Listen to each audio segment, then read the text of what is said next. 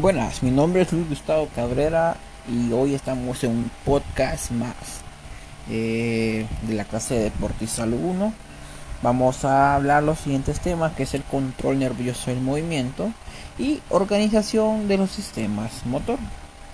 Espero que les guste y sea de su agrado. Continuamos. Hoy vamos a hablar del control nervioso del movimiento. Y como pregunta, primera pregunta, ¿cómo se da el control del movimiento? Algo bien importante. Pues las cortezas, los ganglios basales y el cerebelo funcionan de una manera cooperativa para planear los movimientos, ¿ok? El movimiento ejecutado por la corteza se transmite por medio del tractos cortiospinales y los tractos corticobulares hacia las neuronas motoras.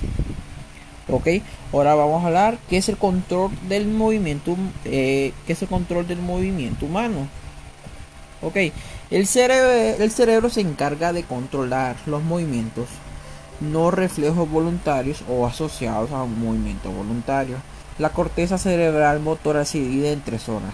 Corteza motora primaria, área motora suplementaria y corteza premotora. Pero esto es bien importante. ¿Qué es el control nervioso?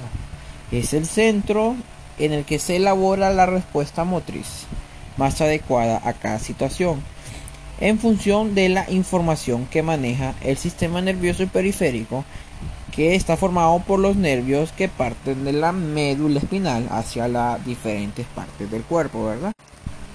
Como seguimos, ¿verdad? Eh, vamos a hablar que cuáles son las estructuras del sistema nervioso que regulan los movimientos, que es algo bien importante. Eh, la organización del movimiento más complejo y elaborado se lleva a cabo a través de las estructuras situadas en los niveles medios y superiores del encéfalo, ejerciendo el llamado control supraespinal. Estas estructuras son cortezas cerebrales del cerebelo y los ganglios basales. ¿Ok? Pero se han de preguntar, ¿en qué interviene el control del movimiento? Bueno, como eh, dicen los científicos, el control del movimiento muscular lo realiza el sistema nervioso, que es el, creo que es uno de los sistemas bien importantes que tenemos. El movimiento involuntario interviene exclusivamente en la médula espinal. La musculatura somática está inervada por neuronas motoras del hasta ventral de la médula espinal, alfa y gamma. Pero quiero, queremos hablarlo en nuestra, en nuestra área, ¿verdad? Como en la educación física, que es el control del movimiento en la educación física. Es la habilidad de regular o dirigir los mecanismos esenciales del movimiento.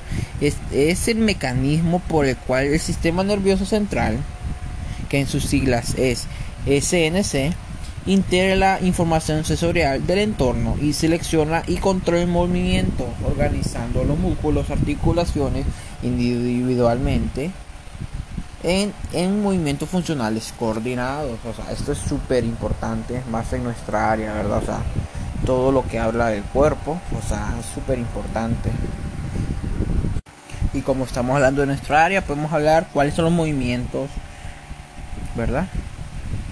Eh, tenemos como el movimiento de los siguientes, como las flexiones, extensiones, aducción, eh, rotación, supinación, pronación, flexión laterales. Esto es bien importante, ¿verdad? Que abarca toda nuestra área. También vamos a hablar del siguiente tema, que es la organización de los sistemas de motor, que es súper importante, ¿verdad? Esto es exageradamente importante. Entonces vamos a hablar un poco. Bueno, el sistema motor se organiza de manera jerárquica y en paralelo la corteza cerebral forma el estamento superior de dicha superestructura. El diencéfalo y tronco del encéfalo forman el segmento intermedio y la motoneuronas en la célula espinal construyen a un nivel inferior. Ok, ¿verdad? De allí parten las prolongaciones neuronales que contactarán a las células musculares a través de la placa neuromuscular. ¿Qué quiere decir esto? Que en común la subdivisión de la estructura jerárquica, la cual de la corteza motora en dos circuitos paralelos, ¿ok? Uno de ellos atraviesa el tronco del encéfalo, donde contacta los núcleos encargados de la postura, y luego finaliza en las motoneuronas espinales, ¿ok? que son las motoneuronas espinales, ¿ok? Son las vías cortiespinales y cortibulares, ¿ok? Para formar el circuito piramidal, en otro llamado circuito extrapiramidal, que hace un relevo en el cerebro, por un lado en los ganglios de base, por otros para retomar eh, la corteza cerebral. Atraviesa el tálamo sin contactar de manera directa en la médula espinal. Podemos decir que cómo se organiza el sistema motor. El aparato motor es aquel que está formado por un músculo, ¿verdad? Huesos y articulaciones y son los encargados juntos con el sistema nervioso del movimiento de nuestro cuerpo.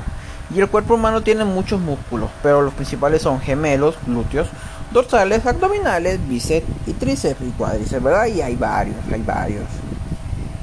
También existen eh, tres tipos de movimientos que son bien importantes. Está el movimiento preparatorio que estabilizan el tronco. El movimiento agonista que ejecuta la acción. Y el movimiento finales que es la eh, antagonista que frenan todos los movimientos del motor, ¿verdad? Eso es bien importante, los tres movimientos. También para terminar vamos a hablar que son las estructuras motoras. Es una pequeña estructura fusiforme situada en las fibras musculares. Está formado por varias fibras, ¿verdad?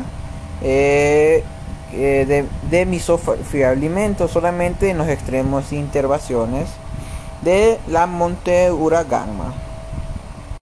Y este fue mi podcast de la clase de deporte y salud. Y muchas gracias, espero que sea de su agrado. Nos vemos a la próxima.